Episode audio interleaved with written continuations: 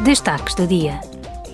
Esta semana, os negociadores do Parlamento Europeu e do Conselho chegaram a acordo sobre um novo regime de proteção da chamada indicação geográfica do artesanato tradicional. A nova legislação colmatará o fosso entre os sistemas nacionais na UE, protegendo a qualidade original e a tradição de bens de renome local, como joias, têxteis, vidro e porcelana, tanto na UE como a nível internacional.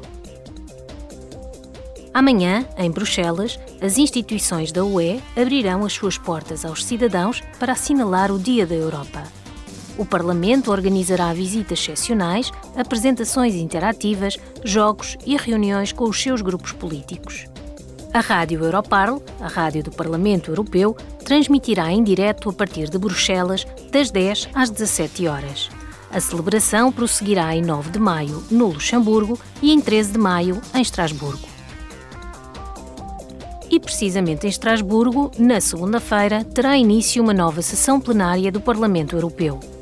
Os eurodeputados debaterão e votarão um novo regulamento para reduzir as emissões de metano no setor da energia, uma diretiva para melhorar a rotulagem dos produtos, a adesão da UE à Convenção de Istambul sobre o combate à violência contra as mulheres e os relatórios intercalares sobre a Sérvia e o Kosovo.